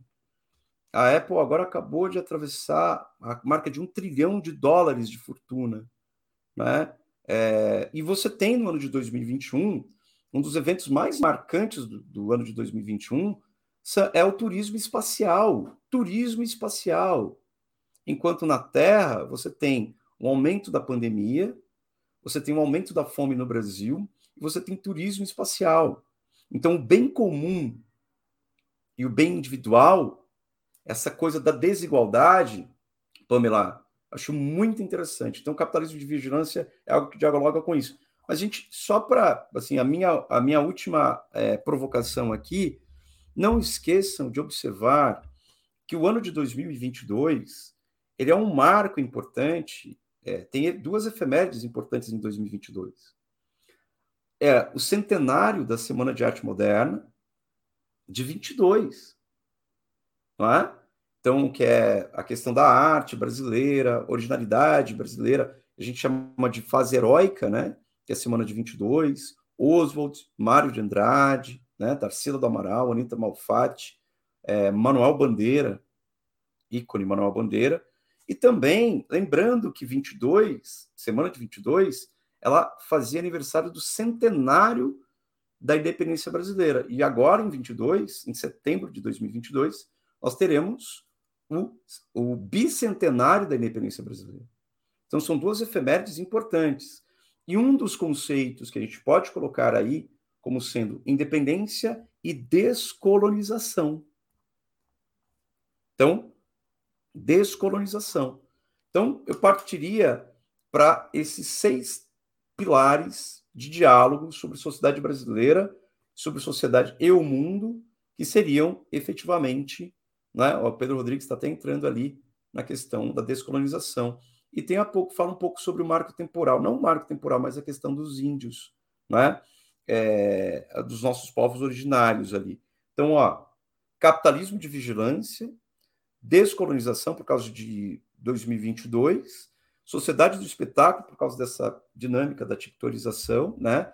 É, da sociedade, indústria cultural, paradoxo da tolerância responsabilidade e liberdade, necropolítica são ah, as, minhas, as minhas provocações para que vocês é, possam observar. Eu deixei, de, eu deixei escapar aqui a Sociedade do Cansaço do Byung-Chul Han, né? Deixei para o final Byung-Chul Han sobre... Mas é muito tema, é muito tema. Né? A gente está estudando, são todos temas pertinentes. Anderson, contigo. Uma hora e 33 de live, a gente vai para uma hora e 34 de live. E a conversa tá boa demais. Mais perguntas, colocações com você aí, meu caro? É contigo. Pedro Rodrigues, tá por aí? Quer aparecer e conversar com a gente? Tô por aqui sim, Bom, tô Pedro. por aqui sim. Falo, deixa o Anderson fazer as considerações dele, eu falo depois, não tem problema. Não tenho, não tenho adendos aqui, não. Acho que a reflexão que o Fabrício fez aqui sobre os pilares possíveis, eu concordo integralmente. E de resto, é aquilo que nós falamos é, sobre os temas, né, sobre esse diálogo do sujeito sociedade e convido, né, para quem é, viu as nossas análises sobre os temas é, e ficou com é, curiosidade específica sobre uma ou outra coletânea, as aulas anteriores abarcam esses temas de maneira mais extensa, então busquem né, na, no, nas nossas aulas é, já gravadas, né, que estão aqui no, no nosso canal. É, inclusive fazemos a leitura de, de, algumas redações sobre esses temas. Então, transitem à vontade, tem muito material de qualidade para vocês é, observarem aí, para tiverem essa curiosidade para os próximos dias antes da prova. Tá? Pedro, se quiser, Fechou. apareça entre, entre nós e a palavra é tua, meu caro. Valeu, Anderson. Eu queria resgatar essa pergunta aqui do Murilo Monteiro, porque eu achei ela uma pergunta particularmente interessante. Murilo e todo mundo que nos ouve, que nos assiste. É, a FUVEST, quando você observa as provas ao longo dos últimos 24 anos, porque a última prova que a FUVEST disponibiliza oficialmente é de 97, é, a gente, dá para observar que a FUVEST parte de uma noção comum do senso comum do que seja o mundo contemporâneo, uma espécie de consenso. Dá para usar a Segunda Guerra Mundial como um marco temporal? Dá. Até é possível. O professor Fabrício disse isso, é verdadeiro. No entanto, se você estiver inseguro a respeito de como discutir essa contemporaneidade, você pode começar sua introdução contextualizando o que é o mundo contemporâneo para você. A partir de que momento se dá essa contemporaneidade, em que ela se instala? E mais, se você adota essa estratégia, você ganha um gancho, uma âncora argumentativa uma âncora, uma âncora argumentativa. E isso, evidentemente, que favorece uma argumentação sólida, baseada numa análise contemporânea, contextual adequada e assim por diante. Você pode também é, estabelecer que a contemporaneidade é do século XXI, a partir do ano 2000. O contemporâneo é só o que acontece depois da virada do milênio. É uma abordagem possível também. Ou, se você quiser, você pode usar o fim da Guerra Fria como marco, mas aí pensando que o, o seu mundo contemporâneo ele começa em 90. Pouco depois da queda do Muro de Berlim, pouco depois da queda da URSS. Então, uma estratégia, porque frequentemente contextualizações históricas dão boas margens para argumentar. Uma outra coisa que eu acho bem, muito pertinente, o Anderson e o Fabrício estavam comentando brilhantemente o tema da FUVEST 2012, é que, embora naquele tema e em outros temas, vou pegar, falar de 2012 especificamente, o tema não seja política, você pode estabelecer como uma premissa de análise, até num raciocínio dedutivo, que a política, a política é indispensável. Ou a política é superada. E daí, se a política é superada, a conclusão lógica é de que a participação política é superada. Se a política é indispensável, a conclusão lógica é de que a participação política é indispensável. É uma estratégia, porque, de novo, você consegue estabelecer um bom, uma boa âncora argumentativa para o seu texto. Né? É, você quer responder, Fabrício? Aqui, se for usado o termo com, o complexo de vira-lata na redação, em algum tema que der, claro, precisa deixar entre aspas no texto? O que, que você acha? Quando, quando é o conceito, né, Leonardo? Quando é conceito, todo, todo conceito, por exemplo, necropolítica, entre aspas, complexo de vira-lata, entre aspas, né? Você coloca entre aspas e depois você é, explica direitinho o que, você entende como complexo de vira-lata. Claro que está ligado aqui, aqui justamente com essa, com essa visão que o brasileiro tem de si mesmo, né? É, no mundo, né? Às vezes a gente se subalterniza, né? Não se coloca como alguém que possa mudar a história do mundo. O Caetano Veloso esteve no Roda Viva há pouco tempo, agora acho que no mês de dezembro, e ele falou de algo que responde a isso, não como complexo, mas ele acredita muito no povo brasileiro, porque o povo brasileiro é realmente diferenciado, né? não só pela música, mas você vê grandes teóricos, grandes teóricas, grandes cientistas assim renomados no mundo todo. Uh, a gente não pode esquecer que a vacina Oxford AstraZeneca foi justamente, tinha brasileiros lá em Oxford cuidando disso. Né? Então, tem, tem vários outros, outros, é, outros, outras abordagens a serem feitas. Leonardo, muito bem colocado. Aí ele, ele, ele faz aqui uma quase um, um chamado para a gente. Semana que vem terá alguma live comentando o tema deste ano Flash.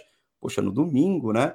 Semana, semana que vem pode ser que no domingo nós façamos uma live ao vivo, porque a gente é tão atenado nisso que a gente vai ficar. O Anderson está em Portugal nesse momento. Anderson, quando sair o gabarito oficial, vai ser quase meia-noite para você, né? No domingo.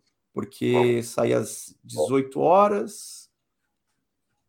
Mas eu, eu, vou, eu vou eu vou estar tá ligado aqui. Eu quero resolver a prova de português também, então eu vou estar tá, vou estar tá ligadão, sem dúvida. Vai estar tá, vai tá é. on e roteando, como diriam, né? Como é, o Anderson vai estar tá on e roteando. Pode ser, Leonardo, que no domingo mesmo nós façamos, tá? Mas pode ser na sexta, na sexta de manhã, não tem problema nenhum, né? Para a gente analisar com toda a calma do mundo, né? As abordagens, né? Para fugir desse calor, do imediatismo da hora, para a gente fazer uma abordagem e uma, e uma análise mais, né? Ah, então a gente agradece, né? Pedro Rodrigues, é contigo. É, lá, ó, a Camila pode ser no dia seguinte, ela já está dando uma dica. Pode ser no dia seguinte, pode ser, não tem problema.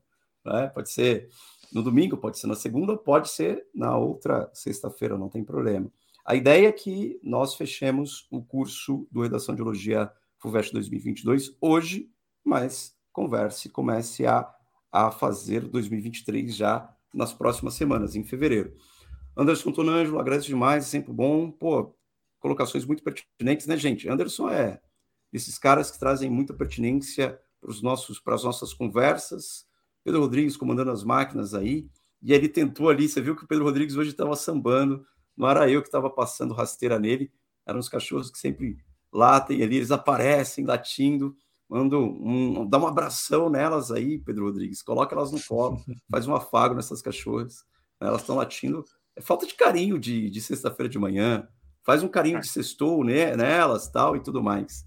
É? Então, obrigado, Pamela, obrigado, Camila, obrigado, Leonardo, Murilo, pessoas que participaram, pessoas queridas, boa prova, bom escrito, a gente está aqui para que vocês tenham né, conhecimento aí. A gente quer dividir conhecimento com vocês também, que vocês tragam perguntas. As nossas inteligências em diálogo, não é? Uma inteligência sozinha não dialoga muita coisa, mas com vocês, vocês melhoram demais a nossa conversa. É isso. Eu fico por aqui. Obrigado demais, Paula. Obrigado, Murilo. Obrigado, Pamela, Camila, todo mundo que participou, Leonardo. E aí, Anderson, valeu. Valeu, Pedro. Um beijo nas cachorras.